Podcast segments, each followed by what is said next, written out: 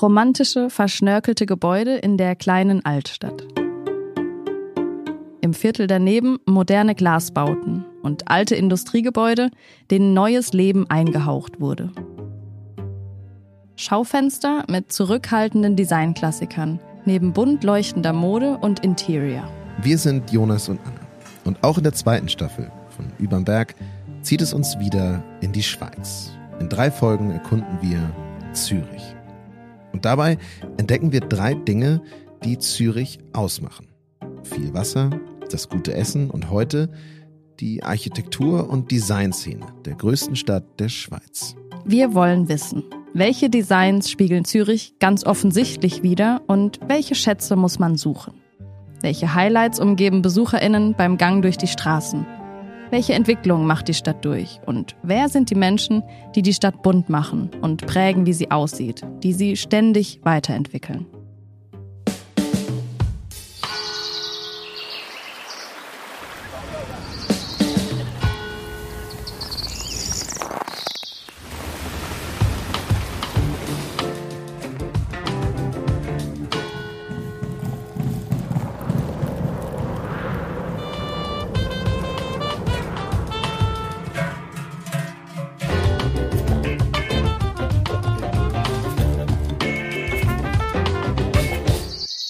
Wir starten unseren Tag und unsere Designreise diesmal mit etwas Essentiellem.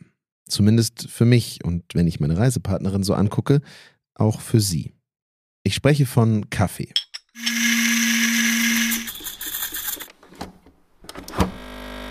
Und den bekommen wir an diesem Morgen von Moritz Güttinger. Ich bin der Gründer von Züriga und Geschäftsleiter von Züriga heute. Wir sind hier in unserer Manufaktur in Zürich, mitten in Zürich und bauen hier Espressomaschinen, entwickeln, designen die auch hier. Der Grund, warum Moritz Espressomaschinen macht, ist eigentlich ganz logisch. Er war auf der Suche nach dieser einen perfekten Maschine und hat sie nicht gefunden. Er hat gesucht und getestet, vergeblich. So dass der Verdacht und die Vermutung sich verfestigt hat, dass man das eigentlich besser, sorgfältiger machen könnte.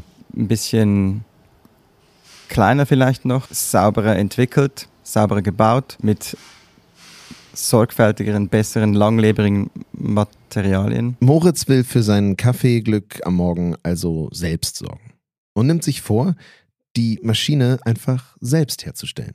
Und das komplett ohne Vorwissen.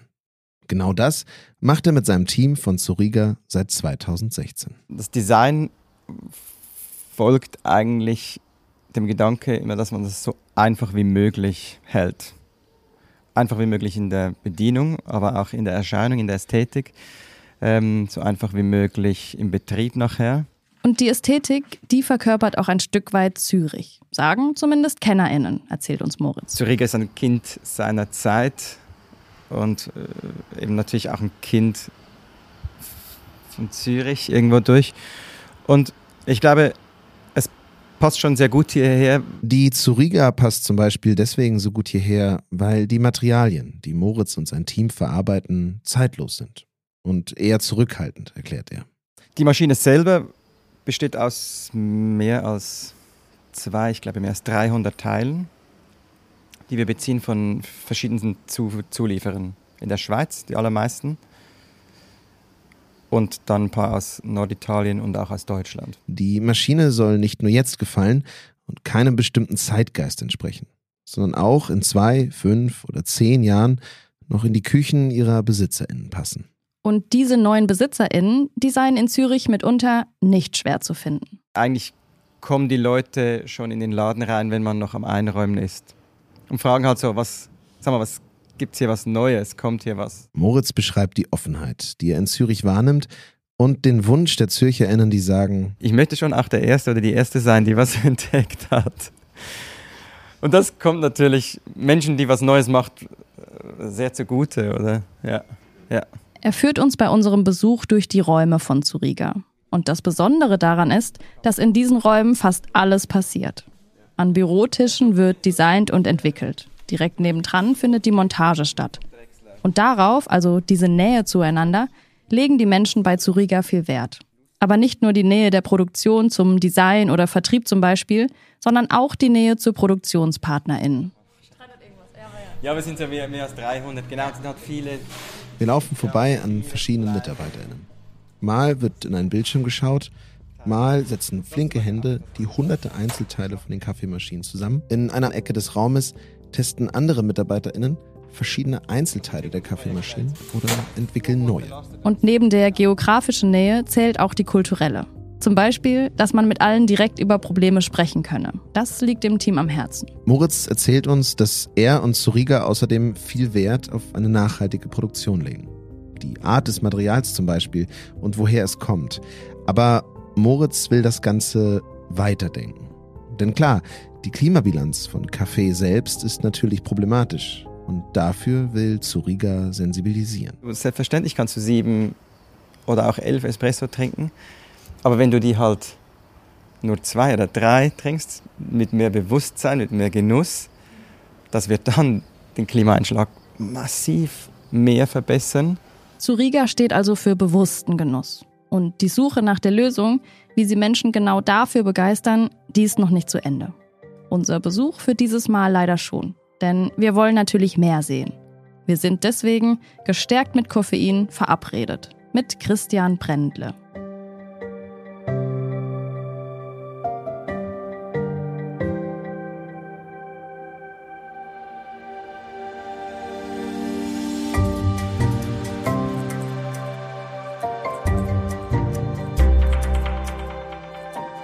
Christian ist ursprünglich aus Basel, hat aber in Zürich Architektur studiert und ist dann hier hängen geblieben, zuerst am Opernhaus und dann war ich kurz an der Landesausstellung und seit 2003 jetzt bin ich Direktor des Museums für Gestaltung Zürich, das ja Teil ist der Zürcher Hochschule der Künste. Und genau da besuchen wir ihn.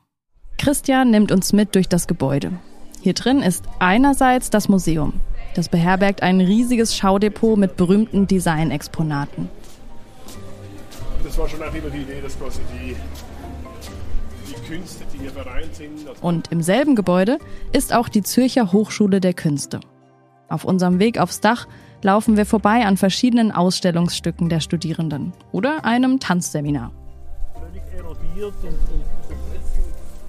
Das Dach des Museums ist grün bewachsen, mit verschiedenen, mitunter ganz versteckten Orten zum Sitzen. Und da sitzen wir jetzt im Sommer besonders schön, die Vögel pfeifen, die Studis knutschen. Und Christian erklärt uns, was Zürich architektonisch ausmacht.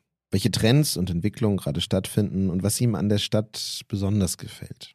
Wir sprechen zum Beispiel darüber, dass es gerade in dicht bebauten Städten wie Zürich immer wichtiger wird. Dass man bestehende Ressourcen auch entsprechend verwendet und jetzt gerade im Falle des Toni-Areals eben eine ehemalige Molkerei 1978 gebaut, dann ist es oftmals eben auch atmosphärisch eigentlich interessanter, als ein, ein, eine neue Kiste hinzustellen. Also diese, dieses sich reiben an, an, an Bestand. Toni-Areal. So heißt der Gebäudekomplex, auf dem wir sitzen. Seinen Namen hat das Areal von der Toni-Molkerei, die bis um das Jahr 2000 hier produziert hat. Christian hat es gerade schon angesprochen. Statt das Gebäude und seine Bestandteile abzureißen, wurden sie wiederbelebt. In Christians Augen ist ein weiteres großes Thema für Zürich die Frage, wie der öffentliche Raum in der Stadt genutzt werden soll. Und da hat sich jetzt, ich bin ja seit 1992 jetzt hier in Zürich, da hat sich extrem viel getan. Also wie der öffentliche Raum äh, in einer äh, entspannten und ich finde sehr klugen Art und Weise auch erschlossen wird neu. Zum Beispiel an den Ufern von See und Fluss. Da gibt es in Zürich ganz viele sogenannte Badis. Das sind wunderschöne, einfache, aber, aber gut erhaltene Holzbauten, äh, vielleicht fünf an der Zahl, im Winter sogar mit, mit einer Sauna. Da kann man, kann man morgens um sechs mit den, mit den Schwänen im See schlottern und dann wieder in die Hitze. Und es gibt die Flussbäder und die sind auch alle gratis. Auch abseits der Badis beschreibt Christian uns eine große Draußenkultur in Zürich. Gerade jetzt, in den Sommermonaten. Und das hat natürlich einen Einfluss auf die Art der Architektur, auf das, was man sieht und erlebt, wenn man als Besucherin in Zürich unterwegs ist. Und es ist eigentlich in jeder, jedem Quartierpark ist irgendeine Fete, wo, wo mittelmäßige Bands aufspielen und es wird Bier getrunken und das ist, das ist sehr toll. Und, und das, ich nehme das, also das, das ist eine sehr, sehr positive und, und schöne Entwicklung, ganz, ganz eindeutig. Ähm, Man, man ist mehr draußen. Luft nach oben sei aber auch noch da. Ist ja logisch. Zum Beispiel, was die Fahrradwege angeht. Da, sagt Christian, ist die Stadt gefordert, schnell was zu ändern, weil die Stadt sich ja ein, ein sehr ambitiöses Ziel gesetzt hat, was, was die Klimaeffizienz angeht. Also 2000 Watt Gesellschaft ist ein großes Thema dann äh, endlich mal vorwärts zu machen mit der Verkehrsinfrastruktur für Fahrräder als Beispiel. Eins seiner architektonischen Highlights in Zürich ist der Pavillon Le Corbusier. Das ist der letzte Bau des Architekten, den wir im Seefeld jetzt betreiben dürfen im Auftrag der Stadt. Der ist sehr, sehr schön. Mit wir, damit meinte das Museum für Gestaltung. Und wir, also das Reisewir, wollen uns den Pavillon selbst anschauen. Gemeinsam mit Christian. Vom Museum für Gestaltung im Toni-Areal fährt die Tram 4 geradewegs dorthin. Und auf dem Weg gibt's viel zu entdecken.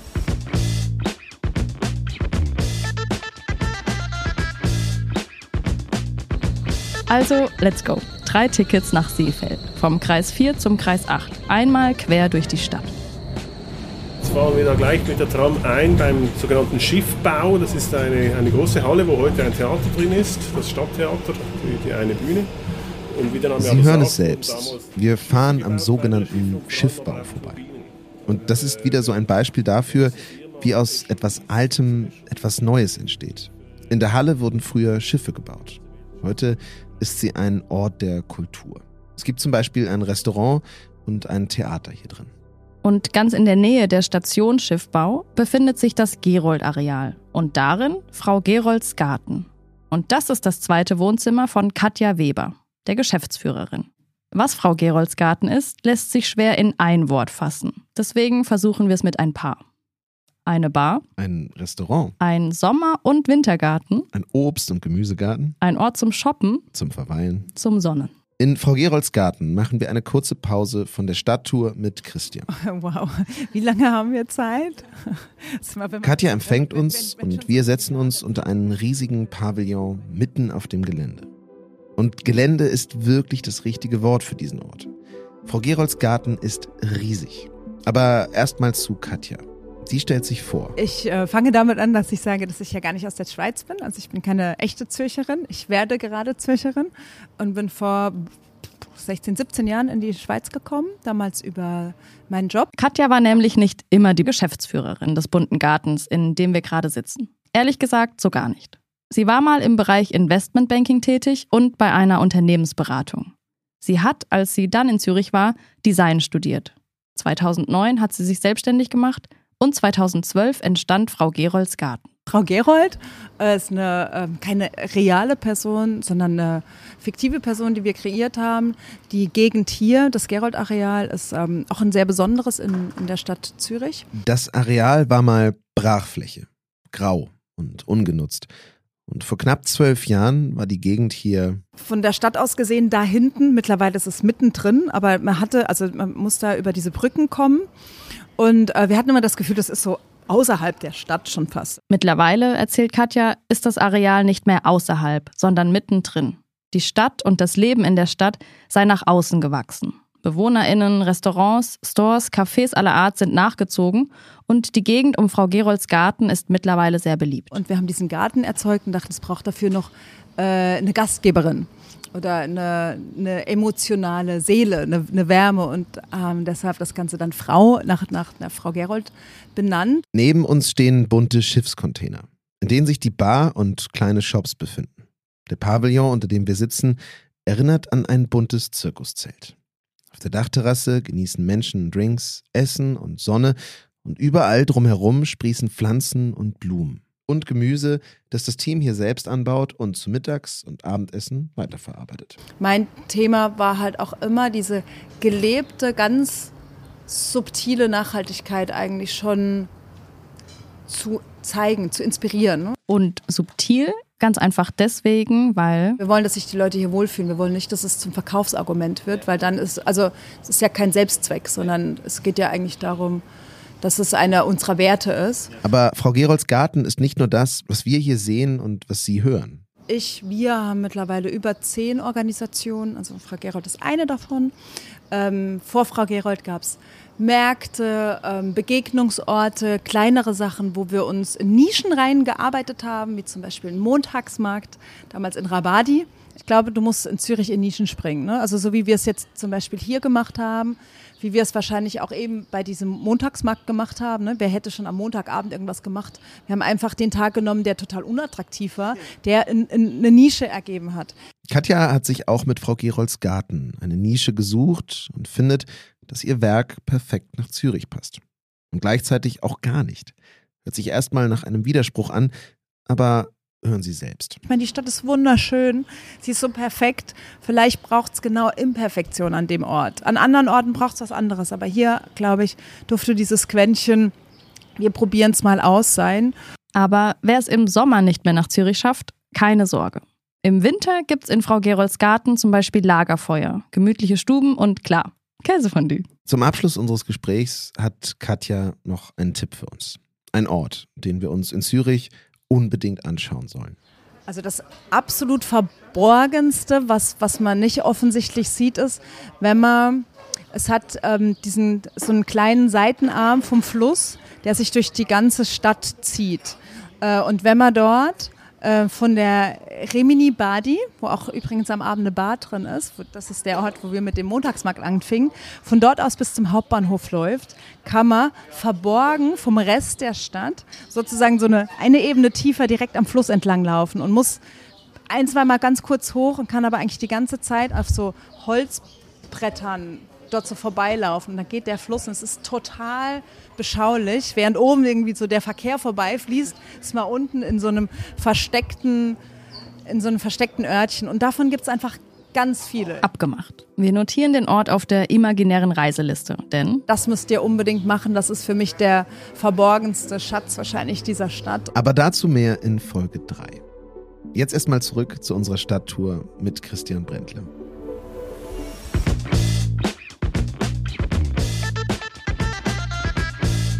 Kommen wir da vorne dann gleich zum Löwenbräu-Areal, also die große städtische Brauerei. War hier, das ist jetzt transformiert in ein Kunstzentrum. Mhm.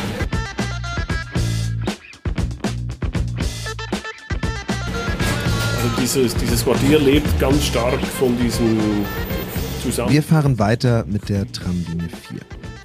Neben uns taucht das Löwenbräu-Areal auf. Auch hier erkennt man schnell das Zusammenspiel aus alt und neu. Denn im alten Brauereiareal finden sich heute unter anderem Wohnungen, Galerien und die Kunsthalle wieder. Wenig später steigen wir für unseren nächsten kurzen Zwischenstopp aus. Denn wir fahren am zweiten Standort des Museums für Gestaltung vorbei. Und Christian will uns die Ausstellung zeigen, die hier gerade stattfindet. Die behandelt Akris, ein traditionsreiches und erfolgreiches Schweizer Modelabel. Wir stehen vor dem Eingang des Museums in der Ausstellungsstraße. Und dieses Gebäude hier aus den 30er Jahren ist eigentlich ein, ein gebautes Manifest. Im Standort in der Ausstellungsstraße kann man als Besucherin einen Rundgang machen durch zeitgenössische Designs. Und da eingebettet eigentlich so eine, eine kleine schöne Oase, die wir jetzt auch reaktiviert haben. Also die ist erst seit 2018 wieder so in Gebrauch, dieser, dieser schöne Garten. Schweizer Designschaffende stellen hier aus.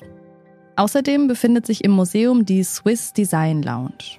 Dort findet man Designklassiker und aktuelle Entwürfe, die zum Verweilen einladen. Sessel, Stühle, Sofas, Tische zum Beispiel. Und in der Swiss Design Lounge liegt auch ein ganz besonderer Teppich. Er ist weiß, rot und rosa, sieht aus wie Marmor.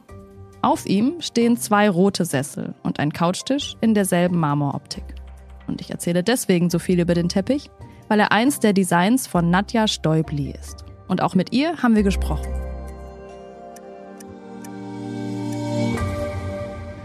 Alright. Hallo, ich bin Nadja und ich habe ein Designlabel auf Heimtextilien spezialisiert. Und dieses Label heißt Sula, benannt nach ihrer Mutter. Ursula. Also wir haben angefangen mit Teppichen und ähm, Badetüchern und jetzt haben wir Objekte und bieten auch Design Services an. Das heißt, dass Nadja und ihr Team Inneneinrichtungen für Hotels, Clubs, aber auch Privatpersonen spezial anfertigen. Dabei sind sie spezialisiert auf Produkte so im mittleren Luxussegment. Wie Nadja sagen würde, Es ist nicht unbezahlbar, aber auch nicht super günstig. Auf jeden Fall aber sehr schön, sehr bunt, sehr laut. In ihren Kollektionen finden sich jede Menge Farben, Prints und unterschiedliche Materialien wieder. Und das ist etwas, das sich bei Nadja schon immer durchzieht. Anders vielleicht als Planung und Strategie, denn Seit 2012 ähm, habe ich habe aus meiner Bachelorarbeit einen Teppich gemacht. Das war das erste Produkt. Also es war nicht das Konzept, ein Label zu haben, sondern ich wollte ein Einzelstück machen. Und dann war die Resonanz ziemlich gut und dann ging es slowly but surely in ein Label, aber ähm, also jetzt nicht so klassisch mit Businessplan und Budget und all den Sachen, die man machen sollte, sondern es war ziemlich äh, spontan. aber keine Angst. Seit knapp sieben Jahren führt Nadja ihr Label komplett professionell. Mit Businessplan, Budget und all solchen Sachen. Mit ihrer Art von Design grenzt sich Sula ganz bewusst vom typischen Schweizer oder gar europäischen Design ab, sagt Nadja. Weg von dezenten Farben und Formen hin zu richtigen Statement Pieces, wie sie es nennt. Aber ich würde mal sagen, so klassisch, ähm, ich weiß nicht, ob unbedingt Schweizerisch, ich glaube generell in Europa ist sehr ähm, grayish. aber eben, wir sind nicht Everybody's Darling, es gefällt bestimmt nicht allen, ähm, aber ist auch voll okay. Dass es voll okay ist, merkt man schnell. Bei Nadja geht es um Leidenschaft fürs Interior. Und sie sagt auch selbst, ihr liegt ganz persönlich vor allem das Handwerk, das Designen am Herzen. Ich liebe das Designen und Gestalten und wenn die Samples reinkommen, die Produkte anzufassen. Und ich liebe es, irgendwie nach Milano zu gehen, mit den Leuten zu reden, mein Label zu verkaufen. Das mache ich sehr gerne.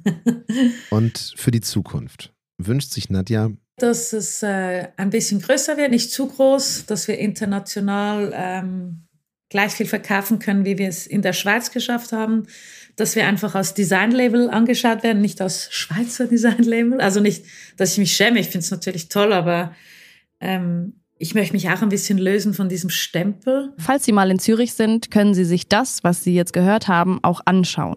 Im Showroom von Sula in der Lagerstraße. Oder halten Sie beim Gang durchs Museum für Gestaltung, in Ihrem Hotel oder im Lokal mal genauer Ausschau nach bunten, wilden Mustern. Vielleicht entdecken Sie ja Nadjas Handschrift im Teppich unter Ihren Füßen.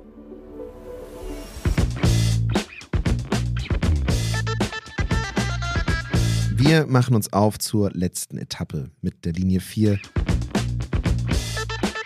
und fahren weiter in Richtung Pavillon Le Das Corbusier. heißt, wenn, wenn eine Stadt natürlich jetzt aus dem Mittelalter herauswächst, dann, dann wird sie keine Grünflächen haben im, im Kern, weil, weil dort war, war die Idee viel mehr kompakt zu bauen, damit man im Winter profitiert von der gegenseitigen Heizung und im Sommer hat man den Schatten. Und von dem ist es ein, ein neues Konzept, dass Grün in der Stadt toll ist. Vorbei am Landesmuseum der Stadt, an bekannten Plätzen wie dem Sechseleutenplatz in der Nähe des Sees, auf dem auch das prunkvolle Opernhaus steht. Wir kommen im Viertel Seefeld an, im Kreis 8. Von hier laufen wir durch schicke und ziemlich prunkvolle Straßen und Gassen bis Sehr schön, da vorne sieht man den Zürichsee, den sogenannten Zürichhorn. Äh, auf, einer, auf einer großen Wiese, die jetzt gar nicht mal so viele Menschen drauf hat, aber im, im Hochsommer ist es eigentlich eine große Party, Partyinsel, also mit, mit 2.000, 3.000 Menschen am Frisbee spielen, am äh, Sünnele, wie wir sagen, und sich in der Sonne räkeln, am äh, Grillen, am was auch immer tun. Es ist bestes Wetter.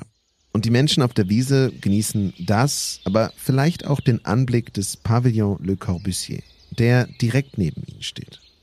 Das ist der letzte Bau des großen Architekten, den er damals äh, 1963 begann auf Initiative einer Zürcher Galeristin, Heidi Weber, die ähm, damals ähm, sehr erfolgreich als Innenarchitektin unterwegs war und sich in einer Ausstellung über Corbusier, ähm, das hat sie beschlossen, dass sie in Zukunft eigentlich nur noch das künstlerische Werk von Corbusier vertreten möchte und hat dann mit einer Finte ähm, Kontakt zu ihm schlagen können.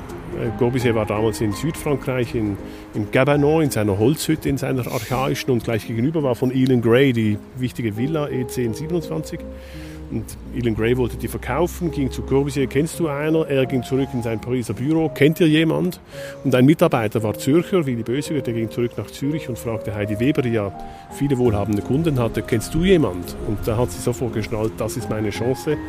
Ist sofort nach Nizza gefahren, zum Gabanon mit dem Auto und statt dass sie runtergeht, die Villa anzuschauen, die sie verkaufen sollte, ging sie eben zu Le Corbusier und, und hat ihm gesagt, hallo, ich bin Ihre neue Galeristin. Und prompt hat er ihr vertraut, hat ihr Werke gegeben und sie hat natürlich nicht eins verkauft. Und wie sie geschäftssüchtig wie sie war, hat sie dann ihren Fiat Topolino verkauft, einem Freund, und ist mit dem Geld nach Paris gefahren im Zug zu Corbusier. J'ai tout vendu. Ich habe alles verkauft. Die Geschichte liefert Stoff genug für einen weiteren Podcast. Wir wollen uns heute aber erstmal nur den Bau selbst anschauen. Er sieht aus wie gestapelte Quader. Überdacht die Fronten gelb, grün, rot im Wechsel. Also der ganze Bau ist zusammengesetzt aus 20.000 Schrauben, die Metallprofile zusammenhalten, die in sich Kuben, wirklich perfekte Würfel bilden. Und diese Würfel sind aufeinander gestellt und äh, machen dann die Innenräume. Dann hat er das Thema der Polychromie, also der, der Vielfarbigkeit in der Architektur umgesetzt. Wir laufen mit Christian einmal durch den Pavillon. Der Pavillon ist nach dem Modulor-System gebaut, einem vom Architekten entwickelten Proportionsschema. Das basiert auf menschlichen Massen und dem goldenen Schnitt. Christian erklärt. Und auch sonst war, war es ihm ein Anliegen, dass Bauten eigentlich dialektisch argumentieren. Also es gibt als Beispiel Bereiche, die sind extrem tief. Die Decke ist auf 2,26. Da gibt es dafür dann doppelgeschossige Bereiche, also zwischen tief und hoch. Es gibt sehr schmale Türen, nur 50 cm breit, aber auch sehr große Schwenkportale, 2,26 Meter weit. Es gibt äh, außen von der Ästhetik her industrielle Materialien, Stahl, Glas, Neopren, innen nur Naturmaterialien, Naturstein, Eiche, also auch da ein, ein Spannungsfeld zwischen Natur und Industrie. Wir laufen durch die schmalen Türen, über Treppen und Rampen hoch aufs Dach, den Außenbereich des Gebäudes und genießen noch einmal den Blick auf Wiese und See. Christian könnte uns wahrscheinlich allein durch dieses Gebäude fünf Stunden lang führen und ihm würde der Redestoff nicht ausgehen. Aber unser Tag neigt sich langsam dem Ende zu. Wir verabschieden uns von Christian und bleiben noch ein klein wenig beim Pavillon und tun es den Menschen gleich, die um uns herum sitzen. Wir genießen den Ausblick aufs Wasser. Und genau damit wollen wir uns in der nächsten Folge näher beschäftigen. Denn Wasser spielt in Zürich eine große Rolle. Schließlich ist es quasi überall. Und genauso wie heute wird es auch in Folge 3 bunt und innovativ. Und wir finden uns wieder an Orten, die anders und neu genutzt werden. Dieser Podcast wird übrigens präsentiert von Zürich Tourismus. Wenn Ihnen die Folge gefallen hat, dann lassen Sie gerne eine Bewertung da. Und wenn Sie die nächste und letzte Reiseetappe dieser Staffel nicht verpassen wollen, dann einfach abonnieren. Wir sagen ciao und bis in zwei Wochen.